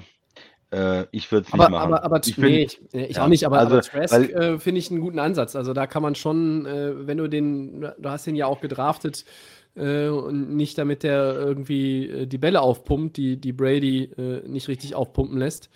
Ähm, guck dir den an. Ne? Wenn nicht jetzt, wann dann? Genau. Ja, zu den, äh, zu den Saints auch ein Team mit äh, Quarterback-Fragen natürlich mm. irgendwo. Ähm, Winston hat er dich überzeugt, Tobi? Also, ähm, wenn, wenn er gespielt hat in, äh, in New Orleans nach, nach Tampa, nach den 30 Interceptions, mm. äh, die wir von ihm schon gesehen haben. Ich fand ihn besser als in Tampa Bay mit den 30 Picks. Ähm, ich fand ihn auch äh, von allen Quarterbacks, die da so rumgelaufen sind in, in äh, New Orleans, fand ich ihn auch den besten. Ähm, er war dann verletzt. Ich glaube, dass die Saints mit Jameis Winston äh, diesen einen Sieg geholt hätten noch, der ihnen gefehlt hätte, um in die Playoffs zu kommen, bin ich ganz ehrlich, weil der, klar, das ist jetzt kein, ist kein Top, Top 5, ist auch kein Top 10 Quarterback in dieser äh, National Football League, aber. Ist auch kein Top 20 Quarterback, aber. Äh, ja, ich weiß nicht. Also, Nein, okay. wenn die einen mit Garoppolo so weit kommen, äh, können die anderen, und die haben ja, das ist ja ähnlich wie bei den 49ers, auch ein Team, äh, was in der Defense viel Talent hat, was in der Offense einige Playmaker hat. Äh, und dann gibt es halt diese Quarterback-Fragen. Aber mit, mit Winstons Verletzung ähm, waren die Fragen viel, viel größer als ähm, letztlich zum Beispiel bei den 49ers, finde ich, mit, mit Garoppolo, weil der hat ja dann auch gespielt. Ähm, also ich glaube, dass wenn, wenn du Simeon dir anguckst, wenn du dir ähm, das Taschenmesser anguckst, Taysom Hill, äh, und wenn du dir dann auch noch Ian Book anguckst, äh, der gar kein Bein auf die Erde bekommen hat, äh, dann fand ich Winston schon okay. Und ich glaube, dass das für, für New Orleans auch ähm, irgendwo ein Experiment gewesen wäre, wenn er die ganze Saison hätte spielen können, wo man am Ende sagt, ja, okay, das hat funktioniert, damit sind wir einigermaßen zufrieden. Ich glaube, ähm, so oder so war klar, dass sie nicht ganz oben anklopfen können in der NFC. Äh, aber ihre 9-8-Bilanz, das sind vier Siege hinter den Buccaneers in der Division, die 13-4 waren. Ja, sie hatten so ein paar Glanzlichter, aber dann ging halt auch eine Zeit lang gar nichts. 5-2 gestartet, fünf Niederlagen in Folge, dann gewinnst du vier von fünf am Ende. Das reicht nicht mehr, weil du halt diese Niederlage gegen Miami hast, die einfach wehgetan hat. Camara war nicht so bärenstark, wie es die Saints gebraucht hätten. Ähm, äh, schlechten Average auch irgendwie 3,7 Yards per Rush nur, äh, glaube ich. Also da sind so ein paar, paar Sachen, die nicht funktioniert haben. Sean Payton ist jetzt auch nicht mehr da. Äh, das heißt, das ist ja auch ein, ein, großer Umbruch. Erst ist dein Hall of Fame Quarterback in Rente gegangen mit Drew Brees, jetzt geht dein Hall of Fame Coach mit Sean Payton. Ähm, und da musst du jetzt mal gucken. Ich meine, mit Dennis Allen fängst du es intern auf. Aber ich will jetzt auch noch nicht wieder zu weit nach vorne gucken für die neue Saison. So 2021 und den Saints. Ähm, es hatte Höhen und Tiefen. Es war einfach, ja, es war eine gute Defense. Die Scoring Defense ist, glaube ich, Top 5. Aber die Offense war unkonstant. Da war einfach, das war zu wenig. Und das lag nicht nur an den Quarterbacks, es lag dann auch einfach daran, äh, irgendwann hast du Ingram noch wieder zurückgebracht und Verletzungen. Ja, ohne Michael Thomas ist da auch mit den Receivern zu wenig. Ja, ja und, und Thomas war halt nicht da und da war ja auch immer so ein bisschen, das hat auch immer so ein bisschen abgelenkt. Das war so ein Störfeuer, was immer mal wieder auch aufgeflammt ist, diese ganze Michael Thomas-Geschichte. Und letzten Endes ja, O-Line hatte ein paar Verletzungen, das hat sich dann auch bemerkbar gemacht. Also ich glaube, die Saints wären ein Playoff-Team gewesen mit einer äh, fitten O-Line und einem fitten Jameis Winston, selbst ohne Michael Thomas. Also ich glaube, da wäre nur ein Sieg mehr nötig gewesen und dann hätten sie 10-7, hätten sie geschafft. Das ist ja nur ein Win. Also. Ja, ich hatte, ähm, als ich mir die Saints auch angeguckt habe, habe ich mir gedacht, Mensch, okay, Sean Payton nicht da, aber kann man da irgendwas machen? Da ist so viel Talent doch in dem, in dem Roster und mit der O-Line und Camara und Michael Thomas kann man sich irgendwie was überlegen, Aaron Rodgers da reinzusetzen, mhm. vielleicht mit der Vante Adams, dann in New Orleans, wäre das dann auf einmal ein, ein Riesenteam, was äh, Richtung Super Bowl gucken würde, äh, mit der Defense. Und dann habe ich mir da kurz den Salary Cap angeguckt. Es, es äh, gibt ein Team in der Liga, das äh, mehr Probleme hat als Green Bay mit dem Salary Cap. Und das ich weiß, ist ich weiß, 80 Millionen fast äh, sind die over the cap. Das heißt, ähm, nein, also das, was ich eben beschrieben habe, äh, ist nicht möglich. Äh, sie werden natürlich mit ganz vielen Restrukturierungen und, und Spieler abgeben ja. und so wieder unter den Cap kommen. Klar, das kriegt man hin. Aber die haben jetzt nicht die Möglichkeit, äh, noch riesen äh, Akquisitionen zu machen und, und das Team verstärken. Nein, man muss sagen, das ähm, Fenster für die Saints, das war vor zwei, drei Jahren. Das war noch mit Breeze, wo sie alles versucht haben mit diesen guten ähm, Draftklassen, die sie auch hatten. Ähm, ja, nochmal Super Bowl und es hat nicht geklappt mit dem Coach, mit dem Hall of Fame Quarterback und jetzt muss man sagen, äh, letztes Jahr schon und dieses Jahr, sie fressen jetzt das, ähm, diese, diese Salary Cap Dollar, die sie immer in die Zukunft geschoben haben, über Jahre, über Jahre. Jetzt ist, jetzt ist diese Zeit da und äh, es wird unheimlich schwer, wenn man jetzt auch keinen Quarterback hat, auch keinen günstigen Quarterback auf dem äh, Rookie-Contract, äh, ja, da äh, das Team stark zu verbessern. Meine Frage ist deshalb eher, wenn ich auch über Transaktionen nachdenke, wen gibt man ab? Mhm. Wen kann man gut verkaufen? Wenn ich eh keinen Quarterback habe, der richtig gut ist, wenn meine Offense eh nicht so gut ist, äh, Michael Thomas, kann ich den irgendwie nochmal gewinnbringend abgeben vielleicht? Ähm, was sind Spieler in der Defense, die ich abgeben kann? Den einen oder anderen O-Liner, der vielleicht ein bisschen älter ist. Äh, ich habe in den letzten Jahren gut äh, auch für die O-Line immer gedraftet. Kann ich da vielleicht Picks bekommen, äh, macht das irgendwo Sinn für die Saints? Ja, was habe ich für eine Philosophie in der Offense? Bin ich nur ein Run-First-Team? Ja, draft ich einen Quarterback, äh, viel offen in der Offensive, wie man sich da aufstellt und äh, mehr als ein 8-8-Team sehe ich da nicht und ich würde sagen, sie sollten verkaufen und gucken, äh, in die Zukunft gucken. Yeah. Ja, ähm, äh, kann man so sehen, dass je nachdem, was du restrukturieren kannst, ähm, hast du am Ende möglicherweise trotzdem immer noch zu viel Talent, um zu sagen, äh, du, du brichst das Ganze um. Es ist vielleicht ein, ein, ein Rebuild, ein schleichender Rebuild, den man irgendwie ähm, mit, mit zwei Jahren, wo du, weiß ich nicht, 7, 10 gehst, 6, 11 und dann, und dann wieder angreifen kannst, wenn du dann den, den richtigen Quarterback hast, wenn du irgendwie das Ganze vielleicht ohne den, den ganz großen Knall äh, umzu, um, um, umwerfen oder, oder umstrukturieren. Ich, ah, ist schwierig. Ich, ich fand das gerade schön, wie du angesetzt hast mit Rogers und, und Adams in, in New Orleans.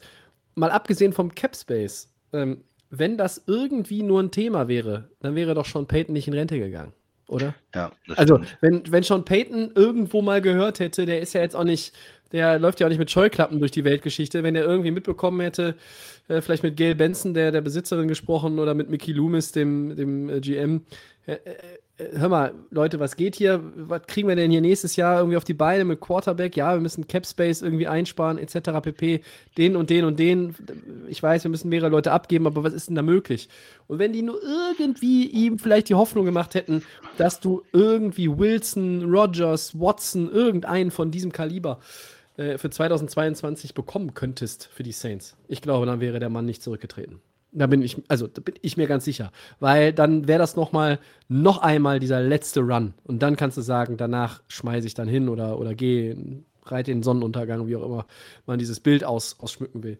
So, aber das, das Team in New Orleans, ja, ich finde, es ist viel Talent. Ich finde, es war eine Saison mit, mit Ups and Downs. Ähm, und äh, ein, ein Team, äh, so rein vom, von der Roster-Restrukturierung, für mich das spannendste Team in dieser Division, was die Offseason anbelangt. Ja, ich habe nochmal geguckt. Also, wenn man, was haben sie? Eins, zwei, drei, vier, Ti- vier Spieler, die über 20 Millionen ähm, im Salary Cap Mhm. zählen. Davon ist keiner ein Quarterback. Lattimore, Thomas, Jordan und, und Ramchek, der, der Tackle. Und äh, verschiedene Spieler, wenn man die entlässt, äh, steigt der Salary Cap noch, äh, Ja. weil man so viel Dead Money hat da. Also Lattimore würde, würde ähm, 40 Millionen kosten, wenn sie den jetzt entlassen würden dieses Jahr gegen den Cap. Also du Also brauchst ein quasi einen Trade-Partner für Lattimore und du musst auch Michael Thomas traden. Ja, oder du musst dir, du musst dir andere, ich weiß gar nicht, ob man Lattimore jetzt gut äh, mit dem neuen Vertrag gut äh, traden kann. Also da muss man sich eine Menge überlegen, äh, was man da macht. Andere Spieler auch mit, mit hohen Gehältern, Pete, äh, Camara, äh, Armstead, ähm, ja. Ich bin gespannt, wie die Saints da vorgehen. Ich habe äh, über die Saints noch nicht so viel gelesen. Das war in den letzten Saisons, hat man das schon immer gehört mit dem Salary Mhm. Cup und äh, letztes Jahr auch einiges äh, gelesen, aber mich hat es auch überrascht, dass es dieses Jahr noch so viel ist. Ich dachte, die hätten letztes Jahr schon äh, einiges ähm, abgestottert sozusagen, aber auch Breeze immer noch mit 11,5 Millionen ähm, Dead, äh, ja, wird schwierig. Ja, war natürlich auch letztes Jahr dann vielleicht äh, überraschend schwierig mit dem niedrigen Salary Cap. Mal gucken. Ja. Meine Moves für die Saints: Quarterback draften, ähm, sich von anderen Quarterbacks im Roster trennen, Michael Thomas traden und wenn es irgendwie geht, Lattimore loswerden. Weil ich glaube, Cam Jordan behältst du eher und ähm, auch Ramchick. Äh, einen besseren Right Tackle findest du in der NFL kaum. Und Ja, ich würd irgendwie mit- die, die O-Line irgendwie eher zusammenhalten, statt in der Defense. Also in der Defense dann eher irgendwie auf neue Leute setzen. Okay, ich glaube, mit Lattimore, das geht nicht gut, aber vielleicht Wird nicht Armstead dafür. Armstead? Naja. Ja. Okay. Aber sonst generell ähm, passt auf jeden Fall Quarterback. Äh, müssen, müssen natürlich was Junges, Günstiges finden. Eigentlich schon, ja. Ja, dann, Teams haben wir noch. ja, wen willst du zuerst nehmen? Wollen wir erst die Falcons nehmen? Die sind nicht ganz so gruselig gewesen wie die anderen, oder?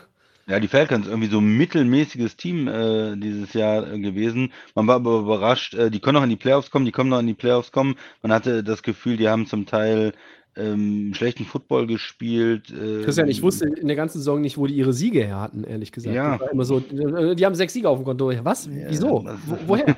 Wie konnte das passieren? Ähm, ja, erstmal, was, was war vor der Saison los? Man hatte ja einen hohen Draftpick und es war immer die Frage, nimmt man einen Quarterback? Matt Ryan äh, ist vorbei, äh, schiebt man den ab oder lässt man den noch vielleicht nur noch ein Jahr spielen? Oder diese Idee, ja, wir versuchen nochmal mit ihm was zu machen. Ähm, Pitts geholt, den Tight End, der gut gespielt hat insgesamt dieses Jahr, äh, ein bisschen gebraucht hat vielleicht, aber man hat das Gefühl, er ist ein Riesentalent, er wird äh, einer der besten Tight Ends der Liga sein über die nächsten Jahre, von daher ist das okay von, von, vom Pick her, aber auf der anderen Seite hat es sich auch gefühlt überhaupt nicht weitergebracht dieses Jahr, weil mit dem Team kann man weiterhin nichts gewinnen. Du gewinnst keinen Super Bowl mit dem Team, du kommst nicht weit in die Playoffs. Matt Ryan als Quarterback ist halt irgendwie okay. Ähm, aber das reicht nicht, oder? Also das ist äh, kein Team, was einem irgendwie Angst macht. Ähm, es ist mittelmäßig jetzt, aber mittelmäßig ähm, ja, bringt dir auch überhaupt nichts. Von daher mein, ähm, meine Erwartungshaltung ist eigentlich, Matt Ryan muss weg. Er muss einfach weg, auch wenn man dadurch erstmal schlechter wird. Gib ihn an irgendein anderes Team ab, was ein Quarterback braucht, was vielleicht zufrieden ist mit mittelmäßig, was vielleicht von Matthew Stafford oder Tom Brady träumt und sagt, wir holen uns jetzt einen Veteranen und mit dem gewinnen wir den Super Bowl. Vielleicht findet man ja irgendwie einen, den man Matt Ryan andrehen kann. Ich war ja auch nie so ein großer Freund von seinem, von seinem Spiel. Finde, er kassiert auch zu viel Sex in, in Situationen, wo er dann äh, auf einmal außerhalb ähm, der Field Goal Range dann wieder ist und, Mhm. und, und irgendwas verdadelt am Ende vom Spiel. Ähm, ja, weg. Für mich weg. Neuanfang. Matt Ryan muss weg.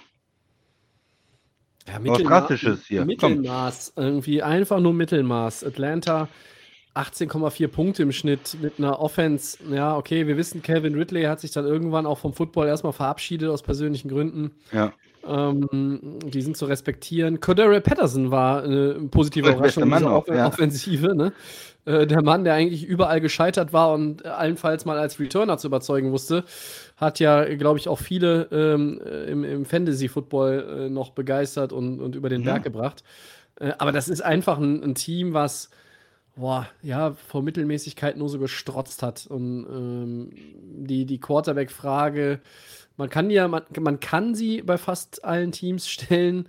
Ähm, man, man muss sie bei vielen Teams stellen. Und ähm, hier stellen wir sie auch. Der Christian hat es ja schon gemacht gerade. Ich glaube, dass, dass Atlanta jetzt von Matt Ryan auch irgendwie Abstand nehmen muss. Vielleicht gibt es ein Team, das ich glaube sogar, dass Matt Ryan irgendwo noch, noch eine gute Rolle spielen kann, wenn er in das richtige System mit dem richtigen Coach und den richtigen Receivern und so kommt und eine gute O-Line vorfindet. Und da gibt es ja auch einige Teams, äh, die das machen könnten. Ob es jetzt zum Beispiel, Kai, ich glaube jetzt nicht die Saints als Divisionsrivale, ne? Also da müsste er auch schon für ein Butterbrot unterschreiben. Aber halt irgendwo, wo man sagt, hey, wir wollen hier nicht irgendwie komplett äh, Kahlschnitt, sondern wir gehen so äh, in Richtung auch schleichender Umbruch oder wollen vielleicht noch mal auch einfach hier einen besseren, ich weiß nicht. Ich glaube, in Denver wäre Matt Ryan ein Upgrade zu allen Quarterbacks, die da rumlaufen. Ja, Ne, zum Ja. Beispiel. Aber Ja. das kann man, kann man äh, auf fast alle Quarterbacks sagen, wenn man sie mit den Denver Broncos in Verbindung bringt. Ähm, jetzt sind wir bei Atlanta. Und ich denke, ähm, man, man muss dann irgendwie schauen, wa was möglich ist. Ähm, ich gucke jetzt aber mal Richtung Defense. Äh, Deal to happen. Sie sind Position 8 im Draft.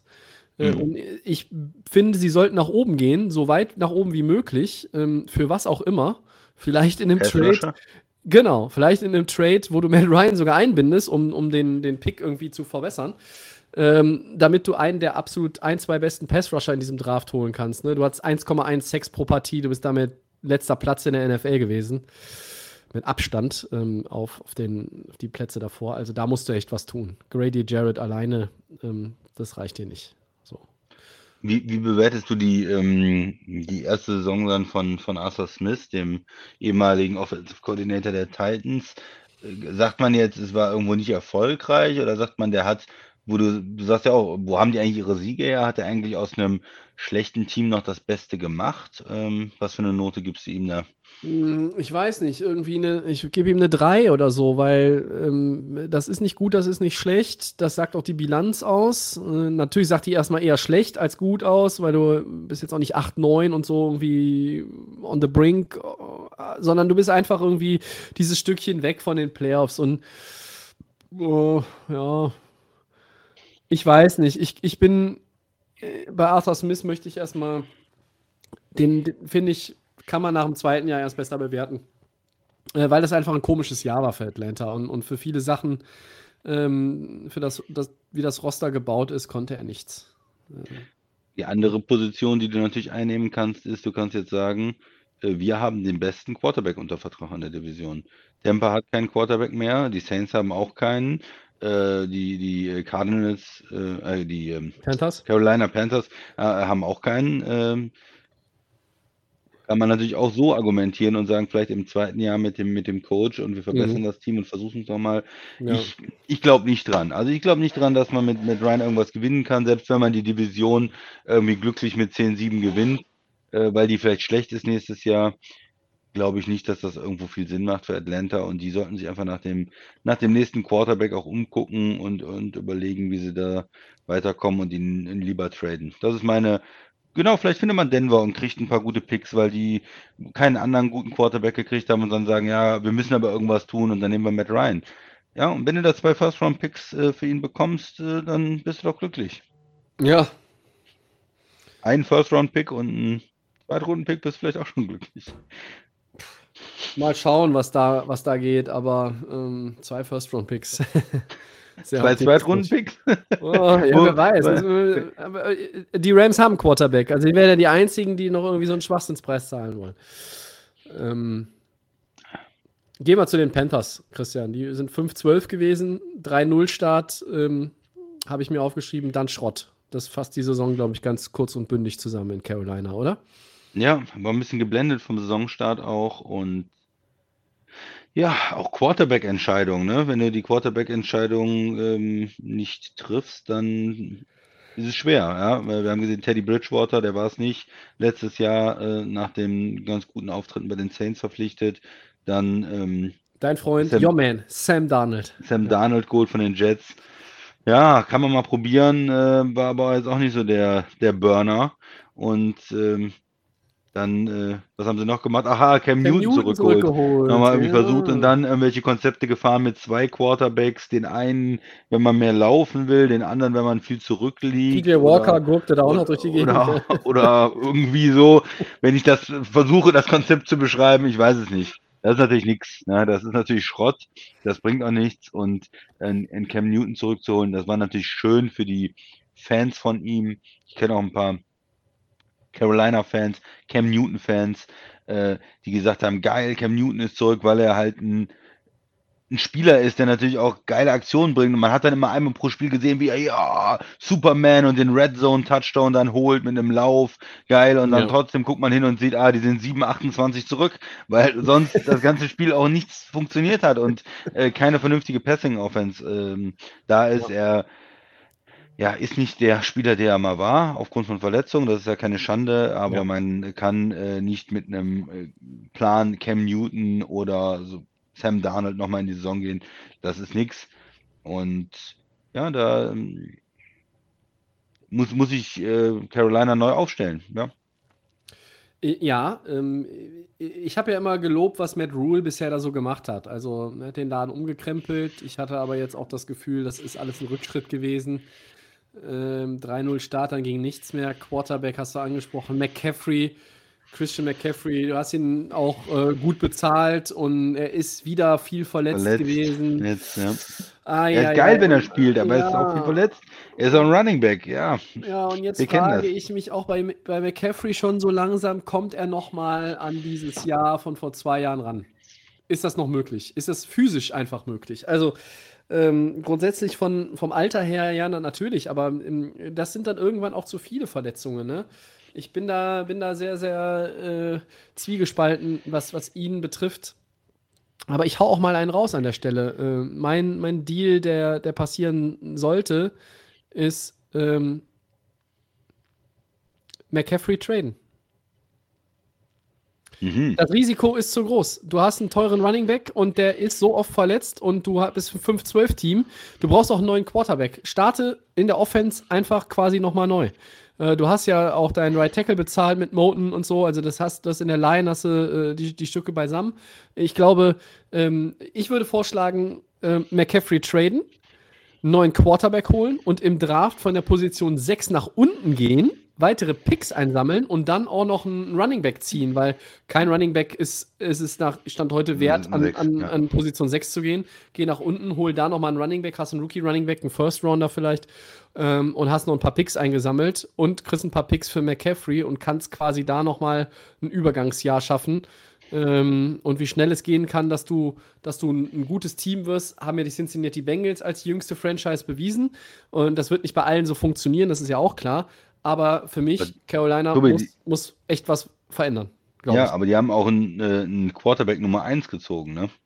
Also die- Cincinnati. Ja, das ist also, richtig. Du musst natürlich Ja, ja. irgendwo den Quarterback herkriegen und entweder du hast einen sehr hohen Pick Ja. und, und tradest nochmal hoch. Vielleicht kannst du von McCaffrey irgendwie einen Pick kriegen, um, um weiter hochzugehen oder ja, aber dieses Jahr mit den Quarterbacks. McCaffrey, McCaffrey gegen Watson und zwei First Rounder. Ja. Aber so. willst du, Watson willst du haben als Quarterback? Ja, wenn die, wenn die, wenn ein Quarterback wenn die Legal Situation geklärt wäre, dann könnte man darüber nachdenken. Ne? Äh, also ich glaube, Aaron Rodgers wird in Green Bay weitermachen ähm, und selbst wenn er irgendwo anders spielt, spielt er nicht in Carolina. Nee. Russell Wilson in Carolina sehe ich beim besten Willen auch nicht. Ähm, und Carolina ist so ein bisschen, weiß ich nicht, die steuern für mich so ins Niemandsland nach der Saison. Ja, ja lost. Lost, lost im Niemandsland. Ja. Ja, du musst dir was einfallen lassen. Wie komme ich an einen Quarterback? Sie haben verschiedene Sachen probiert, die haben nicht funktioniert. Der einfachste Weg ist Würdest natürlich du, ein, ja. ganz hohen Pick. Ja. Würdest du McCaffrey traden? Ja, wenn ich einen guten Deal für ihn kriegen äh, würde, ja, aber kriegst du den Deal, ne? Für einen Quarterback, der zwei Jahre verletzt war und, und, und viel kostet. Wer gibt dir, wer, wer bezahlt dir was dafür, ne? Ja. Wer, wer, gibt dir, wer gibt dir mehrere gute Picks?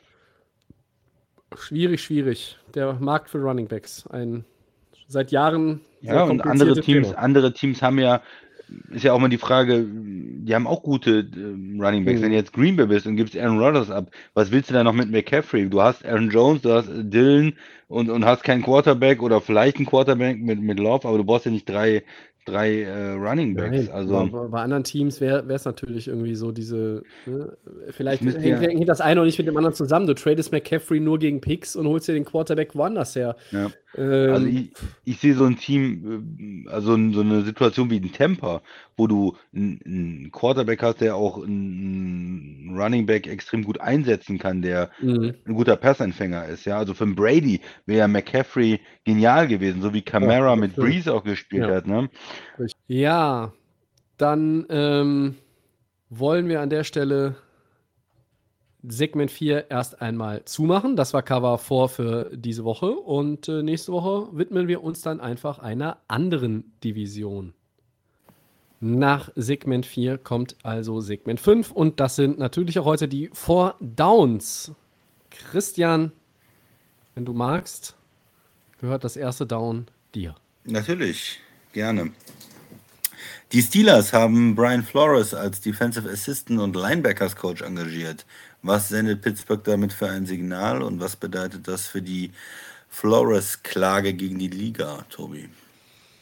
Ja, vielleicht ist das erstmal gar kein spezielles Signal ähm, von Pittsburgh, sondern die Steelers verstärken ihren Staff ganz einfach mit einem kompetenten Coach, der sicherlich eine größere Rolle irgendwo einnehmen hätte können, äh, sich aufgrund seiner Klage gegen diverse Clubs in die Liga, aber die Chancen in dieser Richtung natürlich erstmal verbaut hat und äh, vielleicht sogar für immer. Das muss man mal abwarten.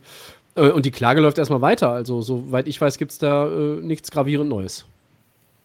Ja, zu Recht. Also für mich einfach eine gute Entscheidung der Steelers. Die holen einen guten Coach, der jetzt äh, für sowas äh, verfügbar ist, der eigentlich Head Coach ähm, war und, und auch vom Talent her sein müsste. Und äh, von daher ist es eine, eine Riesenverstärkung für die Steelers, finde ich.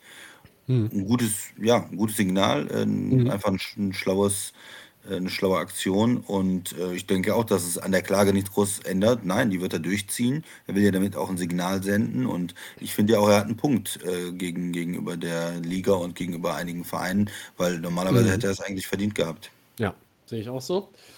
Zweites Down, Kevin O'Connell. Ähm, einen Headcoach hatten wir ja noch, jetzt ist es auch offiziell. Er ist ja der neue Headcoach der Minnesota Vikings. Was ist der größte Unterschied zu seinem Vorgänger Mike Zimmer, Christian?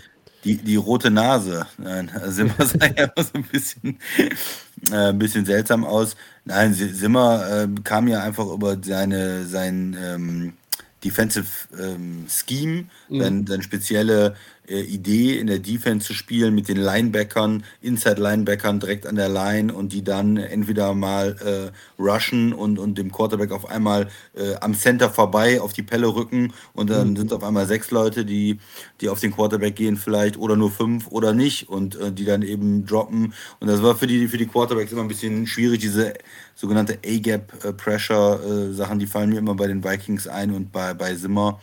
Ähm, ja, was, was hast du zu Kevin O'Connell? Ja, der Unterschied, der mir auch auffällt, ist, er ist ein bisschen jünger als Simmer. Ne? O'Connell ist 36, Simmer ist 65. Das heißt, das ist auch ein bisschen eine andere Football-Philosophie, andere Generation. Äh, ich finde es einen guten Move der Vikings, die gesagt haben, wir machen einen Cut, neuer GM, neuer Head Coach, wir gehen neue Wege, gibt einen neuen Staff und ähm, da ist ja Talent im Roster. Ähm, du hast zwar ähm, auch irgendwie eine halbgare Bratwurst als Quarterback, äh, der auch noch äh, viel zu viel Dollars bekommt, aber Bitte? Nein, du hast ein, na, hast ein gutes, gutes Roster gerade in Offensive eigentlich. Also ich glaube, ähm, gutes Hiring und O'Connell wird da, äh, ich glaube, dass er wird da, der wird da was bewegen können. Okay, drittes Down. Die Bengals verlängern mit ihrem Headcoach. Zach Taylor bekommt einen Vertrag bis 2026. Ist dieser Move nachvollziehbar und richtig, Tobi? Ja, da bin ich sehr gespannt, was du gleich sagst. Ähm, nachvollziehbar ist die Verlängerung in meinen Augen nach dem Saisonverlauf der Bengals sicherlich. Aber hin und wieder kommen ja in Bezug auf Zach Taylor ein paar Zweifel auf. Ähm, ich finde es zu diesem Zeitpunkt richtig, die Verlängerung. Ähm, aber ähm, ich bin ja auch bekannt, dass ich meine Meinung im Podcast auch innerhalb von Wochen mal ändere. Und ähm, jetzt wird sie Monate stehen bleiben, weil ja Offseason ist. Aber mal schauen, wie das dann weitergeht. Nachvollziehbar, absolut. Du bist im Super Bowl gewesen und äh, verlängerst mit deinem Coach, keine Frage. Richtig, ich habe ja auch bei ihm mhm. Zweifel. Auf der anderen Seite, was ist die Alternative? Willst du jetzt einen mhm. neuen Coach reinbringen mit der Möglichkeit, dass es wesentlich schlechter läuft, dass es nicht so passt mit dem Quarterback? Wir haben ja darüber gesprochen, junge Quarterbacks, Konstanz, selber Coach, von daher absolut nachvollziehbar ja, ob das jetzt in den nächsten Jahren äh, richtig ist, äh, ob er sich vielleicht auch noch mal ein bisschen weiterentwickeln kann und äh, ja, ein bisschen mehr für die Offense auch tun kann, dass es ein bisschen einfacher wird für Burrow auch zu spielen, wird sich dann zeigen. Mhm. Viertes und letztes Down. Der Basti hat nochmal geschrieben und zwar sagt er, ein bisschen länger, ich lese mal vor. Der Salary ja. Cap wird 2022 wohl bei 208 Millionen liegen. Derek Carr bekommt einen Deal mit 40 Millionen pro Jahr. Äh, so wie es aussieht. Davante Adams will Hopkins Money. Also sagt er, für 70 Millionen, ein Drittel vom Salary Cap, bekommt man bald einen Mittelklasse-Quarterback und einen Top-Receiver. Und jetzt kommen die Fragen diesbezüglich. Platzt die Gehaltsblase irgendwann? Oder steigt der Cap immer weiter? Und bekommen Runningbacks und Linebacker bald keine guten Contracts mehr? Als ich das gelesen habe, habe ich gedacht, da machen wir ein ganzes Segment draus, Tobi. Das ist ja, äh, ja äh, ja, eine machen Menge. Wir, machen wir ein längeres Down draus. eine Menge Fragen. Also äh, platzt die Gehaltsblase irgendwann. Ähm, es ist ja in dem Sinne keine Blase, weil es gibt ja äh, das, die Einnahmen der Liga äh, geben ja den Salary Cap vor und damit äh, auch die Gehaltsmöglichkeiten. Und äh, das ist ja gedeckt. Es sind einfach so viele Zuschauer, das Interesse ist da. Wir kaufen uns alle ähm, Trikots und äh, kaufen den Game Pass und alle anderen Sachen und dadurch äh, hat die Liga halt die Möglichkeit, äh, auch diese Gehälter auszuschütten. Also von daher würde ich nicht von einer, von einer Blase sprechen. Es ist manchmal so, dass Quarterbacks extrem hoch bezahlt werden. Dann gibt es wieder Jahre, wo andere Positionen aufholen. Generell sind natürlich die Quarterbacks immer, mhm. äh, haben immer die Möglichkeit, durch die Wichtigkeit einfach auch mehr zu verdienen. Aber eine Blase sehe ich da eigentlich nicht. Das mhm. war vielleicht jetzt äh, der, der erste Punkt. Ähm, steigt der Cap immer weiter? Ja, äh, der Cap wird weiter steigen. Der hatte jetzt diese Delle durch ähm, Corona, ähm, ja. durch die Situation und, und jetzt wird er steigen dieses Jahr schon äh, wieder auf das Niveau, wo er eigentlich mal vor zwei Jahren war und danach äh, noch deutlich. Und da kommen die neuen ähm, Fernsehverträge 23, 24, neue Einnahmen für die Liga und das sieht so aus, als wenn der äh, in den nächsten, äh, sag ich mal, drei Jahren drastisch steigen wird, äh, ja. der Salary Cap. Also äh, ja. Und äh, dritte Frage war, bekommen Running Backs und Linebacker bald keine guten Contracts mehr? Running Backs ist natürlich schwierig ist immer die Frage, was man unter guten Contracts versteht. Ähm, diese ähm, Gurley und, und äh, McCaffrey-Contracts, die sind natürlich extrem schwer für die Running Backs zu bekommen. Mhm. Aber wir haben schon gesehen, dass gute Running Backs noch bezahlt werden. Diese Mixon-Contract oder ein äh, Jones in Green Bay, diese 10, 12 Millionen, die kann man verdienen und da kriegt man auch als Team, glaube ich, äh, nach zwei Jahren oder auch was Henry hat, da sagt man als Team nach zwei, drei Jahren, das war eine gute Entscheidung, den für drei, vier Jahre zu verlängern. Ja. Damit können wir leben. Und das sind nicht die 16, 18 Millionen, äh, die einem dann äh, absolut wehtun als Team auch. Von daher, Ähm, die ganz hohen Gehälter sich bei Running Backs nicht, aber ich denke, es wird sich auf so einem Niveau stabilisieren. Ich glaube auch nicht, dass äh, Running Backs nur fürs Minimum spielen werden. Mhm. Und Linebacker, ähm, ja, die haben es natürlich auch gerade so klassische Mittellinebacker ein bisschen schwer, aber je nachdem, welche Spieler da in die Free Agency kommen, äh, gibt es da, glaube ich, auch ganz gute Verdienstmöglichkeiten. Und mit dem steigenden Cap äh, auch dem ist eigentlich auch nichts von mir hinzuzufügen. Ähm, was ich noch, Fragen, Tobi. Sorry. Ja, es ist ja auch richtig so. Ähm, man hätte es auch zu einem ganzen Segment natürlich machen können, keine Frage. Ähm, was, mein Gedanke ist auch noch äh, abschließend dazu vielleicht die Balance in der Gehaltsstruktur, ähm, die zu finden. Das wird eine noch größere Herausforderung in der Zukunft. Ja?